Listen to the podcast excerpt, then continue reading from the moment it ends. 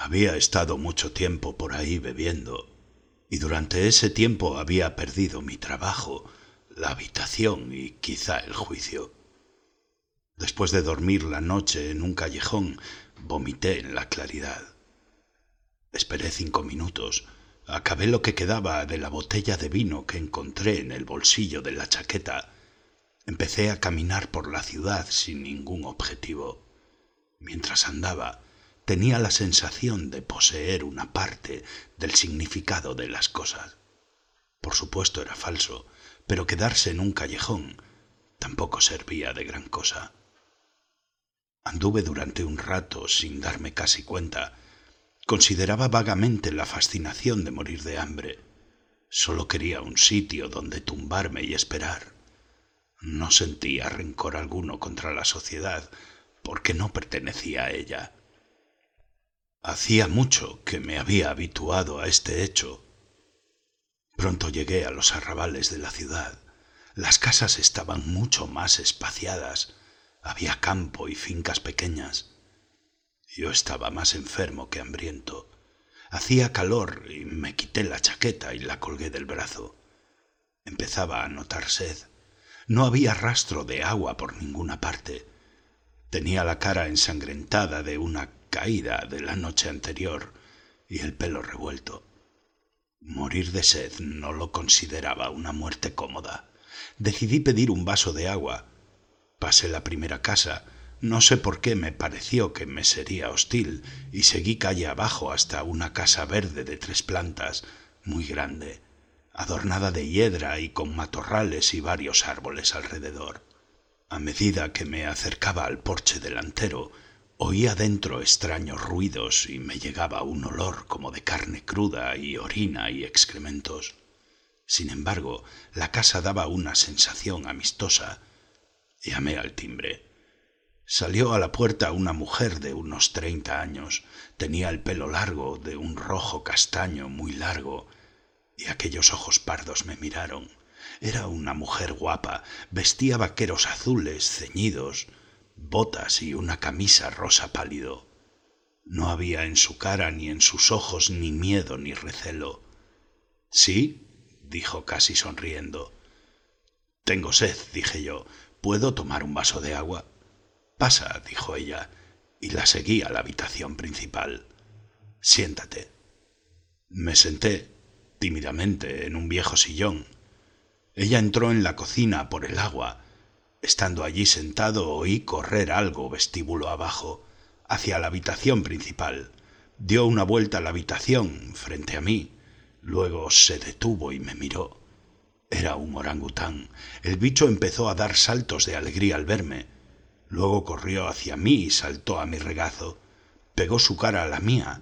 Sus ojos se fijaron un instante en los míos y luego apartó la cabeza cogió mi chaqueta, saltó al suelo y corrió vestíbulo adelante con ella, haciendo extraños ruidos.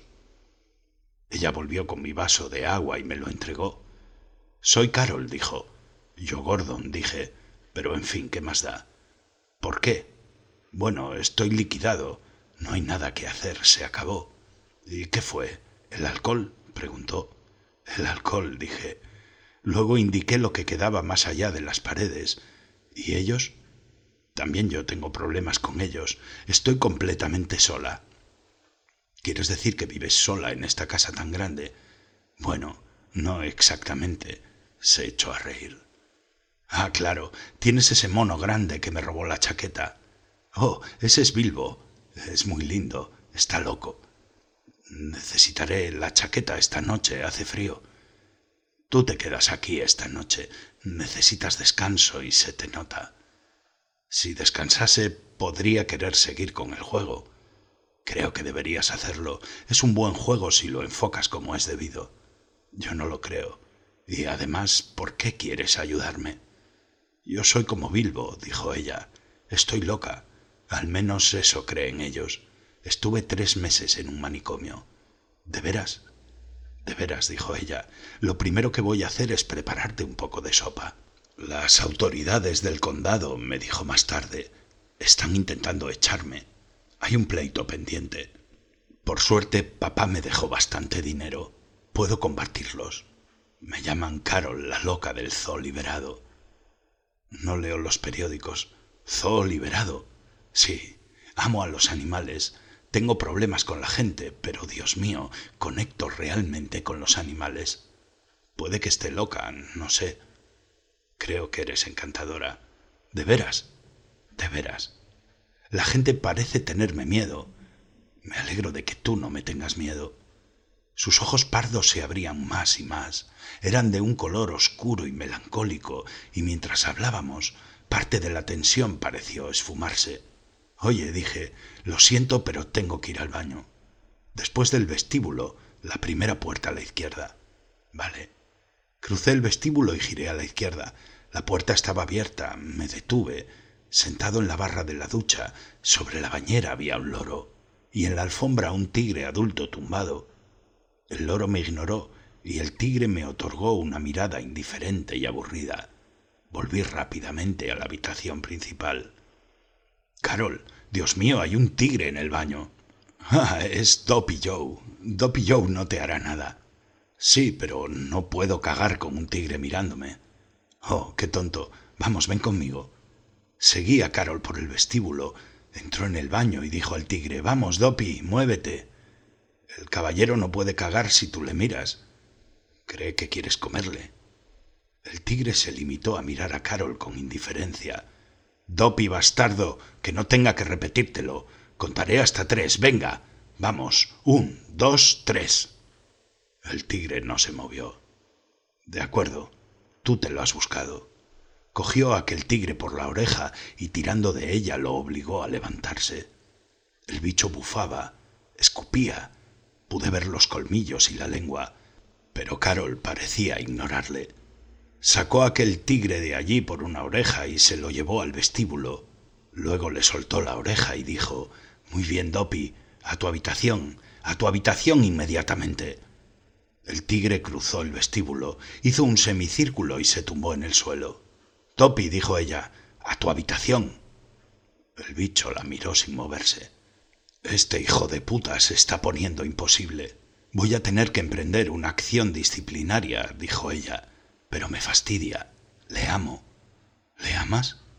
Amo a todos mis animales, por supuesto. Dime, ¿y el loro? ¿Te molestará el loro? Supongo que podré descargar delante del loro, dije. Entonces adelante, que tengas una buena cagada. El loro no dejaba de mirarme. Luego dijo, entonces adelante, que tengas una buena cagada. Luego cagó él, directamente en la bañera. Hablamos algo más aquella tarde y por la noche, y yo consumí un par de magníficas comidas. No estaba seguro del todo de que aquello no fuese un montaje gigante del delirium tremens, o de que no me hubiese muerto, o me hubiese vuelto loco, o estuviese viendo visiones. No sé cuántos tipos de animales distintos tenía Carol allí. En la mayoría de ellos campaban a sus anchas por la casa, pero tenían buenos hábitos de limpieza era un zoo liberado. Luego había el período de mierda y ejercicio, según palabras de Carol, y allá salían todos desfilando en grupos de cinco o seis dirigidos por ella hacia el prado, la zorra, el lobo, el mono, el tigre, la pantera, la serpiente, en fin, ya sabes lo que es un zoo. Lo tenía casi todo, pero lo curioso era que los animales no se molestaban unos a otros, Ayudaba el que estuviesen bien alimentados. La factura de alimentación era tremenda. Papá debía haber dejado mucha pasta, pero yo estaba convencido de que el amor de Carol hacia ellos les colocaba en un estado de pasividad muy suave y casi alegre, un estado de amor transfigurado. Los animales simplemente se sentían bien. Mírales, Gordon, fíjate en ellos. ¿Cómo no amarlos? Mira cómo se mueven, tan diferente cada uno, tan real cada uno de ellos, tan él mismo cada uno. No son como los humanos, están tranquilos, están liberados, nunca son feos. Tienen la gracia, la misma gracia con la que nacieron. Sí, creo que entiendo lo que quieres decir. Aquella noche no podía conciliar el sueño. Me puse la ropa, salvo los zapatos y los calcetines, y recorrí el pasillo hasta la habitación delantera. Podía mirar sin ser visto, y allí me quedé. Carol estaba desnuda y tumbada sobre la mesa de café, la espalda en la mesa, con solo las partes inferiores de muslos y piernas colgando. Todo su cuerpo era de un excitante blanco, como si jamás hubiese visto el sol, y sus pechos, más vigorosos que grandes, parecían independientes, partes diferenciadas alzándose en el aire, y los pezones no eran de ese tono oscuro que son en la mayoría de las mujeres, sino más bien de un rojo o rosa brillante como fuego, solo que más rosa, casi neón. Cielos, la dama de los pechos de neón. Y los labios del mismo color estaban abiertos en un rictus de ensoñación la cabeza colgaba un poco fuera, por el otro extremo de la mesa, y aquel pelo rojo marrón se balanceaba, largo, largo, hasta doblarse sobre la alfombra, y todo su cuerpo daba la sensación de estar ungido, no parecía tener codos ni rodillas, ni puntas ni bordes, suave y aceitada, las únicas cosas que destacaban eran los pechos afilados y enroscada en su cuerpo estaba aquella larga serpiente, no sé de qué tipo era. La lengua sibilaba y su cabeza avanzaba y retrocedía lenta y fluidamente a un lado de la cabeza de Carol. Luego, alzándose, con el cuello doblado, la serpiente miró la nariz de Carol, sus labios, sus ojos, bebiendo en su rostro. De cuando en cuando el cuerpo de la serpiente se deslizaba ligerísimamente sobre el cuerpo de Carol. Aquel movimiento parecía una caricia, y tras la caricia la serpiente hacía una leve contracción, apretándola, allí enroscada alrededor de su cuerpo. Carol jadeaba, palpitaba, se estremecía. La serpiente bajaba, deslizándose junto a su oreja. Luego se alzaba, Miraba su nariz, sus labios, sus ojos, y luego repetía los movimientos. La lengua de la serpiente silbaba rápida y el coño de Carol estaba abierto, los pelos suplicantes, rojo y hermoso, a la luz de la lámpara. Volví a mi habitación. Una serpiente muy afortunada, pensé. Nunca había visto cuerpo de mujer como aquel. Me costó trabajo dormir, pero al final lo conseguí. A la mañana siguiente, mientras desayunábamos juntos, le dije a Carol, Estás realmente enamorada de tu zoo, ¿verdad? Sí, de todos ellos, del primero al último, dijo. Terminamos el desayuno sin hablar casi. Carol estaba más guapa que nunca, estaba cada vez más radiante. Su pelo parecía vivo, parecía saltar alrededor de ella cuando se movía, y la luz de la ventana brillaba a su través, enrojeciéndolo. Sus ojos, muy abiertos, temblaban, pero sin miedo, sin vacilación. Aquellos ojos lo dejaban entrar y salir todo. Ella era animal y humana. Escucha, dije, si me recuperas la chaqueta que se llevó el mono, seguiré mi camino. No quiero que te vayas, dijo ella. ¿Quieres que forme parte de tu zoo? Sí, pero soy humano, ¿sabes?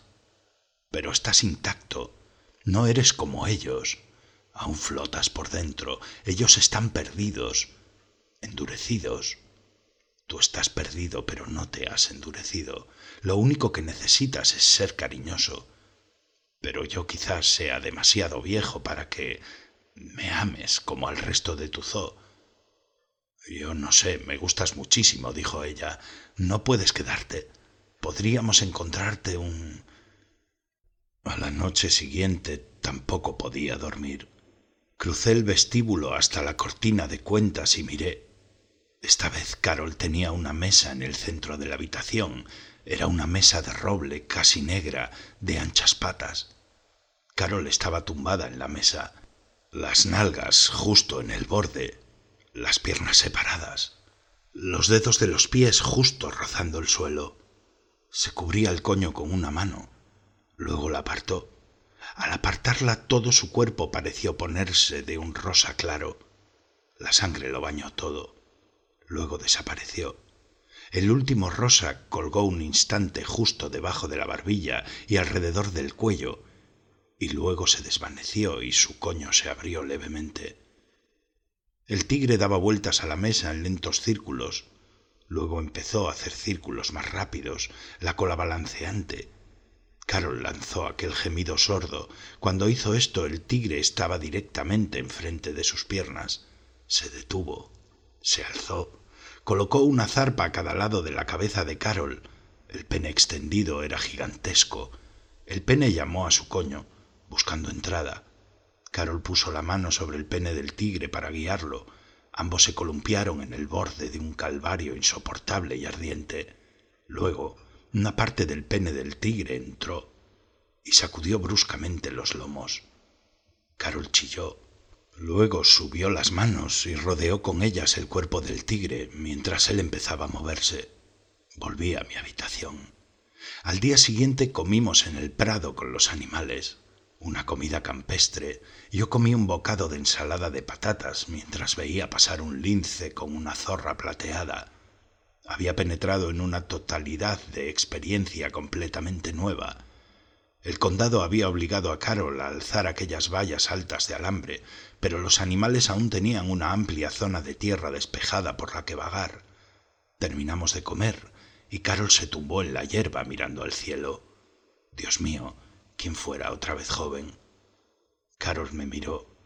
Vamos, ven aquí, viejo tigre. ¿Tigre? Tigre, tigre, luz ardiente. Cuando mueras se darán cuenta, verán las manchas. Me tumbé junto a ella. Ella se puso de lado, apoyando la cabeza en mi brazo. La miré. Todo el cielo y toda la tierra corrían por aquellos ojos. Eres como una mezcla de Randolph Scott y Humphrey Bogart, me dijo. Me eché a reír. Eres muy graciosa, dije. Nos miramos. Tuve la sensación de que podía caer dentro de aquellos ojos. Luego posé una mano en sus labios. Nos besamos y atraje su cuerpo hacia el mío, con la otra mano acariciaba su pelo.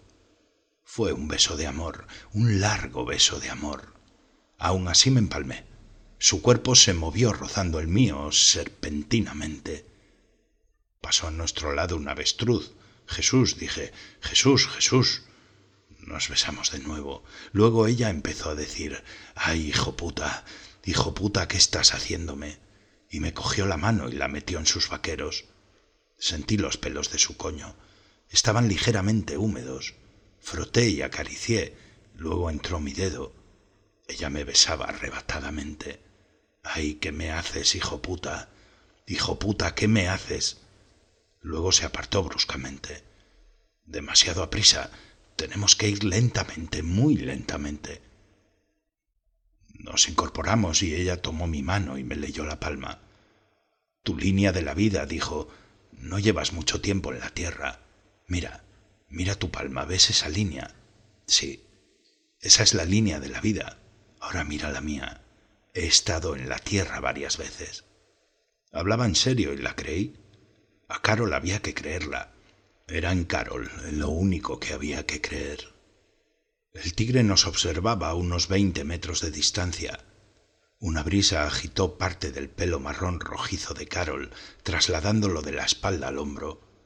No pude soportarlo. La agarré y nos besamos de nuevo.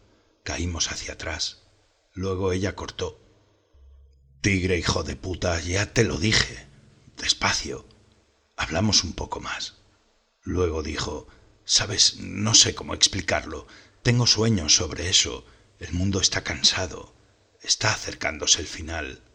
La gente se ha hundido en la inconsecuencia. La gente rock. Están cansados de sí mismos. Están pidiendo la muerte y sus oraciones tendrán respuesta. Yo estoy... estoy... Bueno, estoy como preparando una criatura nueva que habite lo que quede de la tierra. Tengo la sensación de que hay alguien más aquí preparando la nueva criatura, quizá en varios otros sitios. Esas criaturas se encontrarán y procrearán y sobrevivirán, ¿comprendes? Pero deben tener lo mejor de todas las criaturas, incluido el hombre, para sobrevivir dentro de aquella pequeña partícula de vida que quedará. Mis sueños. Ay, mis sueños. ¿Crees que estoy loca? Me miró y se echó a reír. ¿Crees que soy Carol la loca? No sé, dije.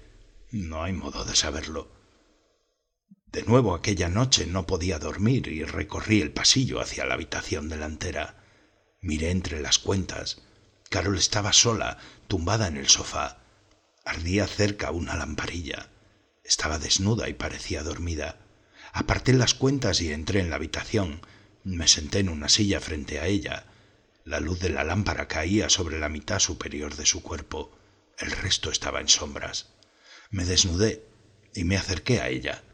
Me senté al borde del sofá y la miré. Abrió los ojos. Cuando me vio no pareció mostrar sorpresa, pero el marrón de sus ojos, aunque claro y profundo, parecía desentonado, sin acento, como si yo no fuese algo que ella conociese por el nombre o la forma, sino algo distinto, una fuerza separada de mí. Sin embargo, había aceptación. A la luz de la lámpara era como si su pelo estuviese bajo la luz del sol. Brotaba el rojo por entre el marrón. Era como un fuego interior. Ella era como fuego interior. Me incliné y la besé detrás de la oreja. Ella inspiró y expiró perceptiblemente. Me deslicé hacia abajo. Mis piernas cayeron del sofá. Me agaché y lamí sus pechos, lamí su estómago, su ombligo. Volví a los pechos. Luego volví a bajar más abajo, donde empezaba el vello, y empecé a besar allí. Mordí levemente una vez, luego bajé más. Salté, besé en el borde interno de un muslo luego en el otro. Se agitó y gruñó un poco, y luego me vi frente a la abertura. Los labios y muy lentamente pasé la lengua por todo el borde, y luego invertí el círculo, mordí, metí la lengua dos veces, profundamente, la saqué, hice otro círculo, empezó a humedecerse, a oler levemente a sal. Hice otro círculo, el gruñido y la flor se abrió. Vi el pequeño capullo y con la punta de la lengua, lo más suave y dulce que pude, tic-taqueé y lamí. Pataleó y mientras intentaba bloquearme la cabeza con las piernas, fui subiendo, lamiendo, parando, subiendo hacia el cuello, mordiendo. Y mi pene empezó a llamar y llamar y llamar hasta que ella bajó la mano y me colocó en la abertura. Al entrar, mi boca encontró la suya y quedamos unidos por dos puntos, la boca húmeda y fresca, la flor húmeda y cálida, un horno de ardor allá abajo, y mantuvo el pene pleno e inmóvil en su interior, mientras ella culebreaba sobre él pidiendo, Hijo puta, hijo puta, muévete, muévelo. Seguí quieto mientras ella se agitaba, apreté los dedos de los pies en el extremo del sofá e hinqué más, sin moverme aún. Luego obligué al pene a saltar tres veces por sí solo sin mover el cuerpo. Ella respondió con contracciones. Lo hicimos de nuevo y cuando no pude soportarlo más, lo saqué casi todo y volví a meterlo, cálido y suave de nuevo. Luego lo mantuve inmóvil mientras ella culebreaba colgada de mí como si yo fuera el anzuelo y ella el pez. Repetí esto varias veces y luego totalmente perdido salí y entré, sintiéndolo crecer, y escalamos juntos, hecho uno, el lenguaje perfecto. Escalamos dejándolo atrás todo, la historia, nosotros mismos, ego, piedad y análisis. Todo, salvo el oculto gozo de saborearse. Nos corrimos juntos, y seguí dentro sin que mi pene se ablandara. Al besarla, sus labios estaban totalmente blancos y cedían a los míos. Su boca estaba suelta, rendida hacia todo. Mantuvimos un leve y suave abrazo de media hora. Luego Carol se levantó, fue primero al baño, luego la seguí. No había tigres allí aquella noche, solo el viejo tigre que había ardido en la luz. Nuestra relación siguió, sexual y espiritual, pero al mismo tiempo, he de confesarlo, Carol seguía también con los animales. Los meses pasaron en una tranquilidad feliz. Luego advertí que Carol estaba preñada y yo había llegado allí por un vaso de agua. Un día fuimos a comprar suministros al pueblo. Cerramos la casa como hacíamos siempre. No teníamos que preocuparnos de ladrones porque andaban por allí la pantera y el tigre y bueno, los demás animales supuestamente peligrosos. Los suministros para los animales no los entregaban todos los días, pero teníamos que ir al pueblo por los nuestros. Carol era muy conocida, Carol la loca, y siempre se quedaba la gente mirándola en las tiendas, y a mí también, su nuevo animalito, su nuevo y lindo animalito. Primero fuimos a ver una película que no nos gustó. Cuando salimos llovía un poco. Carol compró unos cuantos vestidos de embarazada y luego fuimos al mercado a hacer el resto de las compras. Volvíamos despacio, hablando, gozando uno del otro. Éramos gente satisfecha, solo queríamos lo que queríamos. No les necesitábamos a ellos y había dejado de preocuparnos hacía mucho lo que pensasen, pero sentíamos su odio. Éramos marginados. Vivíamos como animales y los animales eran una amenaza para la sociedad creían ellos, y nosotros éramos una amenaza a su manera de vivir. Vestíamos ropa vieja, y yo no me recortaba la barba, llevaba el pelo largo y revuelto, y aunque tenía cincuenta años, mi pelo era de un rojo claro. A Carol el pelo le llegaba hasta el culo, y siempre encontrábamos cosas de las que reírnos, risa de la buena. No podían entenderlo. En el mercado, por ejemplo, Carol había dicho, ¡Ey, papi! Ahí va la sal. Coge la sal, papi cabrón. Estaba en medio del pasillo y había tres personas entre nosotros y lanzó la sal por encima de sus cabezas. La cogí. Ambos reímos. Luego yo miré la sal. No, hija, no, no me seas puta. ¿Es que quieres que se me endurezcan las arterias? Tiene que ser yodizada. Toma mis dulces y cuidado con el niño. Bastante recibirá luego ese cabroncete. Carol cogió mis dulces y me tiró la sal yodada. Qué caras ponían. Éramos tan indecorosos. Lo habíamos pasado bien aquel día, aunque la película había sido mala. Lo habíamos pasado bien. Nosotros hacíamos nuestras propias películas. Hasta la lluvia era buena. Bajamos las ventanillas y la dejamos entrar. Cuando enfilé la entrada, Carol lanzó un grito, un grito de profundo dolor se desplomó y se puso completamente blanca. Carol, ¿qué pasa? ¿Te encuentras bien? La atraje hacia mí. ¿Qué pasa? Dime. No me pasa nada a mí. Mira lo que han hecho. Lo percibo, lo sé. Oh, Dios mío, Dios mío. Esos sucios cabrones lo han hecho. Lo han hecho. La terrible cerdada. ¿Qué han hecho? Asesinar. La casa. Asesinar por todas partes. Espera aquí, dije. Lo primero que vi en la habitación delantera fue a Bilbo el orangután, con un agujero de bala en la sien izquierda. Bajo su cabeza había un charco de sangre. Estaba muerto, asesinado. Tenía en la cara aquella sonrisa. En la sonrisa se le leía dolor. Y a través del dolor, y a través del dolor era como si se hubiera reído como si hubiese visto la muerte y la muerte fuese algo distinto, sorprendente, superior a su razón, y le hubiese hecho sonreír en medio del dolor. En fin, él sabía más de aquello ahora que yo. A Dopi, el tigre, le habían cogido en su guarida favorita, el baño. Le habían disparado muchas veces, como si los asesinos tuvieran miedo. Había mucha sangre, en parte seca. Tenía los ojos cerrados, pero la boca había quedado muerta y congelada en un bufido, y destacaban los inmensos y maravillosos colmillos. Incluso en la muerte era una bestia majestuosa. En la bañera estaba el loro, una bala.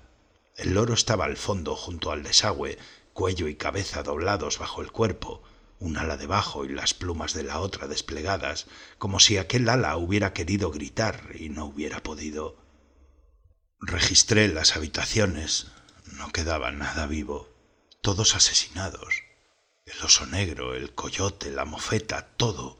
Toda la casa estaba tranquila, nada se movía, nada podíamos hacer. Tenía ante mí un enorme proyecto funerario. Los animales habían pagado con su individualidad y la nuestra. Despejé la habitación delantera y el dormitorio. Limpié cuanta sangre pude y metí allí a Carol. Al parecer lo habían hecho mientras nosotros estábamos en el cine. Puse a Carol en el sofá. No lloraba, pero temblaba. La froté, la acaricié, le dije cosas. De vez en cuando un escalofrío agitaba su cuerpo y gemía. Tras dos largas horas comenzó a llorar. Me quedé allí con ella, la abracé, se durmió enseguida, la llevé a la cama, la desvestí, la tapé. Luego salí y contemplé el prado de atrás. Gracias a Dios era grande. Pasaríamos de un zoo liberado a un cementerio de animales en un solo día. Tardé dos en enterrarlos a todos. Carol puso marchas fúnebres en el tocadiscos y yo cavé y enterré los cuerpos y los cubrí. Era insoportablemente triste. Carol marcó las tumbas y los dos bebimos vino sin hablar. La gente vino a vernos. Atisbaban por la alambrada. Adultos, niños, periodistas, fotógrafos. Hacia el final del segundo día sellé la última tumba y entonces Carol cogió mi pala y se acercó lentamente a la multitud de la alambrada. Retrocedieron, murmurando asustados. Carol arrojó la pala contra la alambrada. La gente se agachó y se tapó con los brazos como si la pala fuese a traspasar los alambres. Está bien. Asesinos. gritó Carol. Disfrutad. Entramos en la casa. Había cincuenta y cinco tumbas allí fuera. Después de varias semanas le sugerí a Carol la posibilidad de formar otro zoo, esta vez dejando a alguien siempre guardándolo. No, dijo ella, mis sueños. Mis sueños me han dicho que ha llegado la hora. Se acerca el fin. Hemos llegado a tiempo justo, lo conseguimos. No le pregunté más. Consideré que había pasado por bastante. Cuando se acercó el nacimiento, Carol me pidió que me casara con ella. Dijo que ella no necesitaba casarse, pero que por supuesto que no tenía ningún pariente próximo y quería que yo heredase su hacienda, por si moría en el parto y sus sueños eran ciertos, sobre el fin de todo. Los sueños pueden no ser ciertos, dijo ella. Sin embargo, hasta ahora los míos lo han sido. Así que hicimos una boda tranquila en el cementerio. Llevé a uno de mis viejos compadres de callejón, de testigo y padrino, y de nuevo la gente se puso a mirar. La cosa terminó enseguida. Le di al compadre algo de dinero y un poco de vino y le llevé otra vez al callejón. Por el camino, bebiendo de la botella, me preguntó ¿La preñaste, eh? Bueno, eso creo. ¿Quieres decir que hubo otro? Bueno, sí. Eso es lo que pasa con estas tías, nunca sabes. La mitad de los de la calleja están allí por eso, por las mujeres. Creí que era por el trinque. Primero vienen las mujeres, luego viene el trinque. Ya, nunca sabes con estas tías. Sí, claro. Me miró de aquella manera y le dejé salir. En el hospital esperé abajo. Qué extraño había sido todo. Había pasado del callejón a aquella casa y todas las cosas que me habían sucedido. El amor y el dolor. Aunque en conjunto el amor había derrotado al dolor. Pero nada había terminado. Intenté leer los resultados del béisbol, los de las carreras. ¿Qué más daba? Además, estaban los sueños de Carol. Yo creía en ella, pero no estaba tan seguro de sus sueños. ¿Qué eran los sueños? Yo no lo sabía. Luego vi al médico de Carol en la mesa de recepción hablando con una enfermera y me dirigí a él. Oh, señor Jennings, dijo, su mujer está perfectamente. Y el recién nacido es. es. es varón, tres kilos y medio. Gracias, doctor. Subí el ascensor hasta la partición del cristal. Debía haber allí un centenar de niños llorando. Les oía a través del cristal no paraba, lo de los nacimientos y lo de la muerte. Cada uno tenía su turno. Entrábamos solos y solos salíamos, y la mayoría vivíamos vidas solitarias, aterradas, incompletas. Cayó sobre mí una tristeza incomparable al ver toda aquella vida que debía morir, al ver toda aquella vida que tendría el primer turno para el odio, la demencia, la neurosis, la estupidez, el miedo, el asesinato y luego la nada. Nada en la vida y nada en la muerte. Dije mi nombre a la enfermera, entró en la parte encristalada y buscó a nuestro hijo. Al pasármelo, la enfermera sonrió. Era una sonrisa de lo más compasiva. Tenía que serlo. Miré a aquel niño. Imposible, médicamente imposible. Era un tigre, un oso, una serpiente y un ser humano. Era un alce, un coyote, un lince y un ser humano. No lloraba. Sus ojos me miraron y me conocieron. Lo supe. Era insoportable, hombre y superhombre, superhombre y superbestia. Era totalmente imposible y me miraba a mí, uno de los padres, uno de los muchos, muchísimos padres. Y el borde del sol agarró al hospital, y todo el hospital empezó a temblar. Los niños lloraban, las luces se apagaban y se encendían. Un fogonazo púrpura cruzó el cristal de separación frente a mí. Chillaron las enfermeras. Tres barras de fluorescentes cayeron de su soporte sobre los niños, y la enfermera seguía allí sosteniendo a mi hijo y sonriendo mientras caía la primera bomba de hidrógeno sobre la ciudad de San Francisco.